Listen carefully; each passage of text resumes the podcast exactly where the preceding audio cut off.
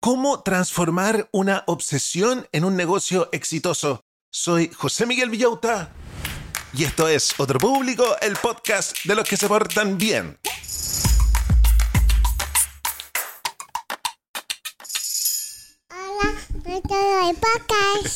Hola a todos los del podcast, ¿cómo están brochachos? ¿Cómo están brochets? ¿Cómo está la familia Manson, McKinsey, Morgan, Gaga, Pinkett, Smith, Abercrombie and Fitch?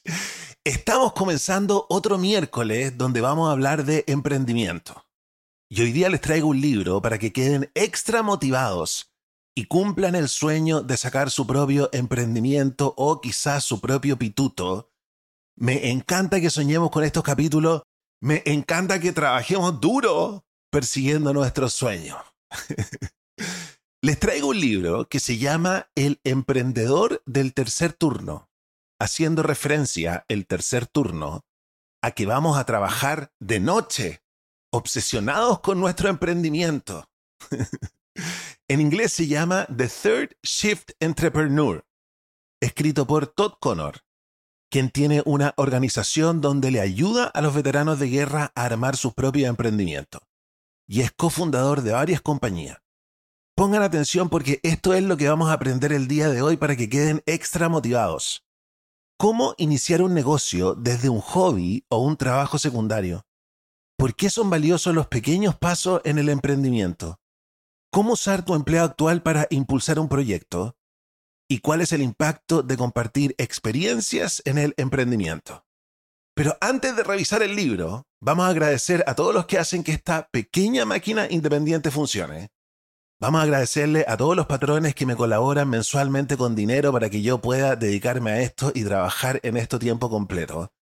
Y quiero recordarles que está todo pasando en el coworking que hacemos por Zoom todos los días desde las 8.20 de la mañana hasta las 5 de la tarde coworking silencioso donde nos juntamos a trabajar, trabajamos con el método Pomodoro, lo pasamos chancho. les quería preguntar a los patrones si les interesaría que este coworking durara hasta más tarde. Por ejemplo, como hasta las 9 de la noche de repente quieren tener unos pomodoros en la noche para dedicarse a sus proyectos secundarios. Yo puedo alargarlo a las 17 yo me quiero poner a hacer deporte, pero puedo dejar el coworking funcionando. Igual. Así que escríbanme, patrones, ¿quieren coworking también en la tarde? Lo otro, quiero decirles que las poleras del podcast están cada día más bonitas, el merchandising oficial del podcast. Así que revisen mi tienda de merchandising. Está en mi página villota.start.page que pongo en todas mis redes sociales mucha polera azul marino. Y bueno, también antes de comenzar vamos a agradecer a los siguientes emprendimientos de los mismos auditores. En esos momentos en que nuestro hijo no quiere comer, ¿qué creen que nos dirían si hablaran? Hasta que cumplí 10 meses mis padres me alimentaban bastante bien, pero de repente empezaron a ser insistentes con la comida. Después de que terminaba, me pedían una cucharada más y para verlos contentos la aceptaba, aunque después tuviera una sensación de pesadez. Ahora, la hora de comer se ha convertido en un suplicio y se me quita la poca hambre que tengo. La nutrición infantil es un aspecto crucial en el desarrollo de nuestros hijos. Sin embargo, es importante considerar no solo qué comen, sino también cómo lo hacen. Debemos observar las señales de nuestros hijos y hacer que la comida se convierta en un momento de encuentro y de placer. Jardín Infantil y Sala Cuna Casa Roble tiene matrículas abiertas e incluye toda la alimentación y materiales. Estamos en Gestrudis Echeñique 485 Barrio El Golf. Contáctanos en jardincasarroble.cl o en nuestro Instagram arroba jardincasarroble. Si quieres avisar en el podcast, comunícate conmigo a través de Instagram. Búscame como José Miguel Villauta.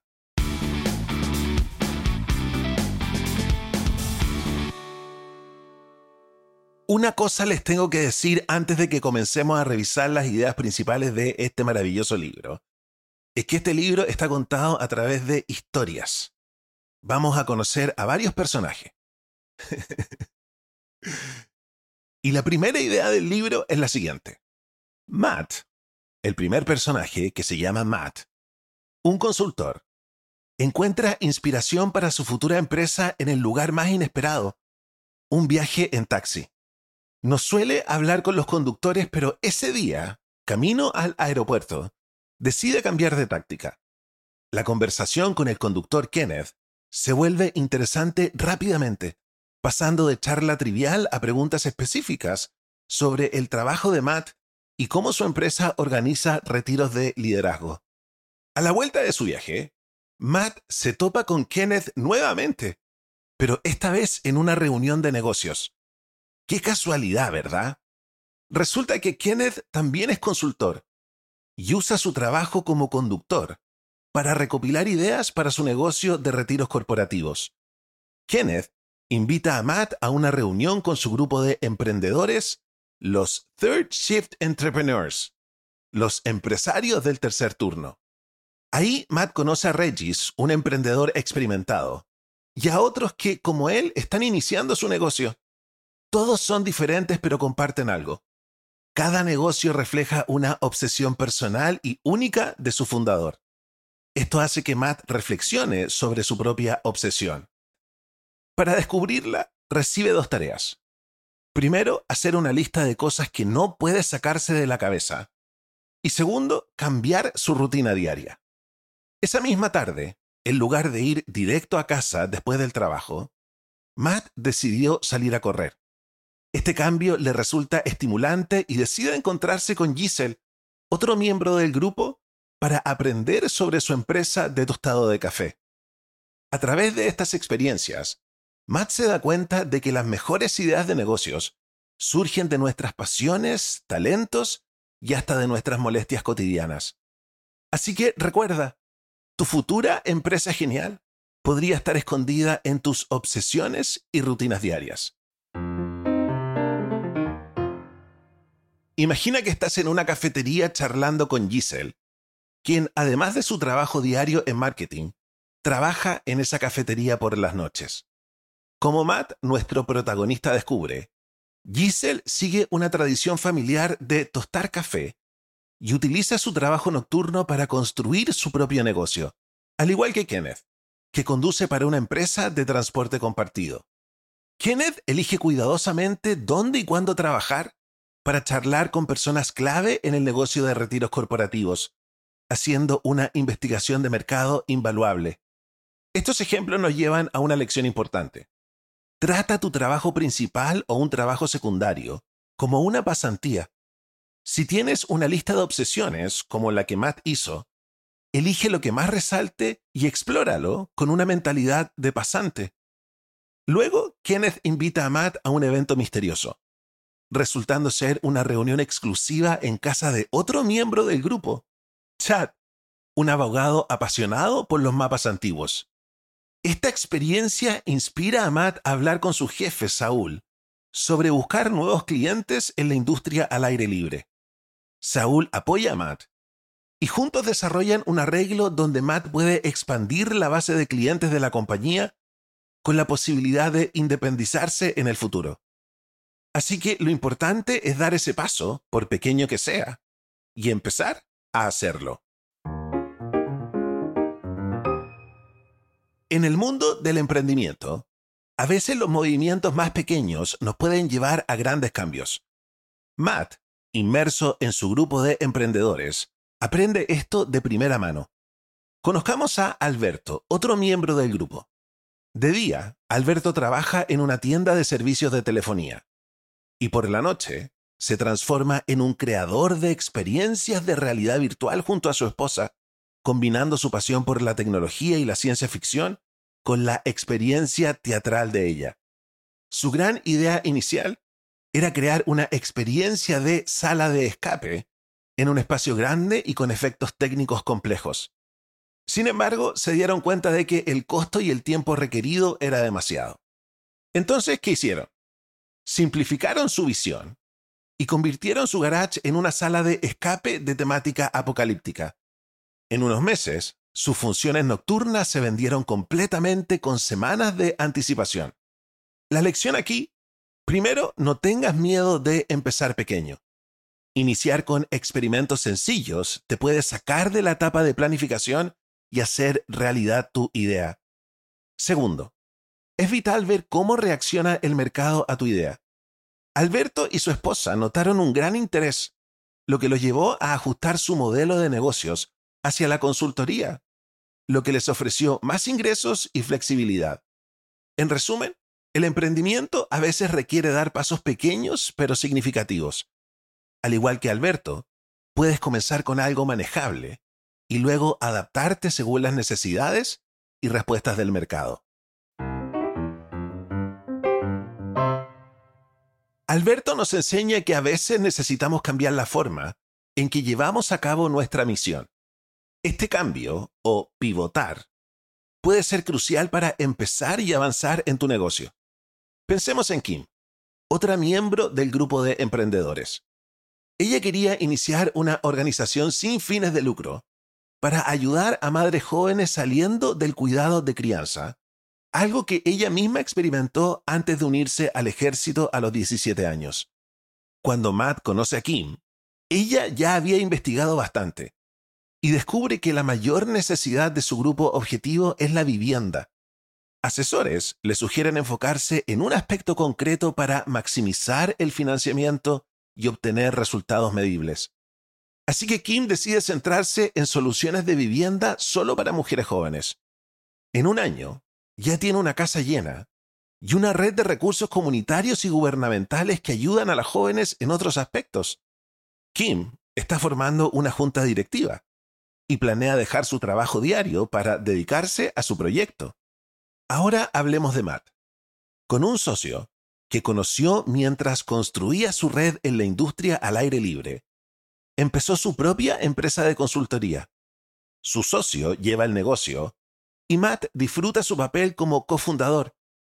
Lo importante aquí es la obsesión y la experimentación. Matt nos muestra que las mejores oportunidades surgen cuando unes tu pasión con la curiosidad y la voluntad de probar diferentes maneras de realizar tu visión.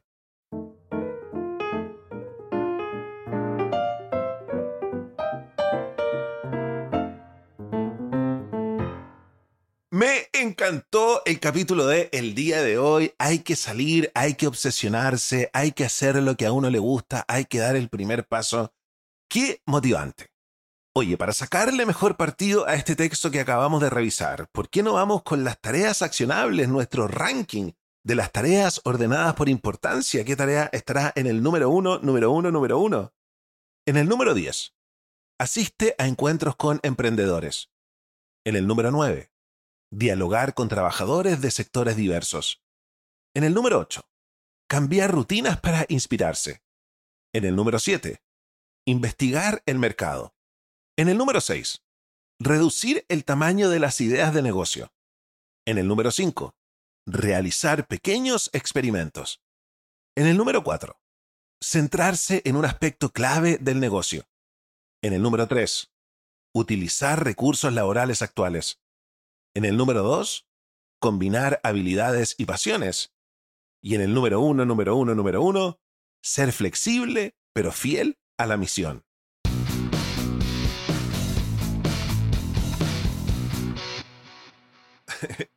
Oye, lleno de tareas accionables para comenzar un emprendimiento o para motivarse estuvo nuestro capítulo que ha llegado a su final. Si te gusta lo que este podcast está haciendo, te agradecería un montón si apoyas el proyecto. Un mega gracias a los patrones de Patreon. Los patrones son personas que me dan 3 dólares al mes automáticamente, lo que me ayuda a crecer y a planificarme. Básicamente es mi sueldo, así que súmate para que yo pueda ganar un sueldo como el tuyo. para ser patrón, chequea los enlaces en la descripción del podcast y en mis redes sociales. Quiero contarte los beneficios. Si eres patrón de 3 dólares al mes, tienes un capítulo extra los sábados, tienes un capítulo extra los domingos, tienes otro público los 7 días de la semana. Además tienes acceso a nuestro Discord y también a nuestro coworking silencioso. Imagínate un coworking para que trabaje por solo 3 dólares al mes es una ganga. Si te haces patrón por 9 dólares, además los días viernes en la noche tenemos un Zoom grupal donde hablamos sobre cómo sacar adelante un proyecto imposible y crear desde la nada. Y si tienes mucho, mucho, mucho dinero, te puedes hacer patrón de 25 dólares y ahí además vamos a tener un Zoom una vez al mes tú y yo para que hablemos de lo que se te dé la gana. Oye, es una comunidad de patrones súper entretenida. Yo lo paso chancho. Gracias por escuchar, cuídense y hasta el próximo capítulo. Chao, chao.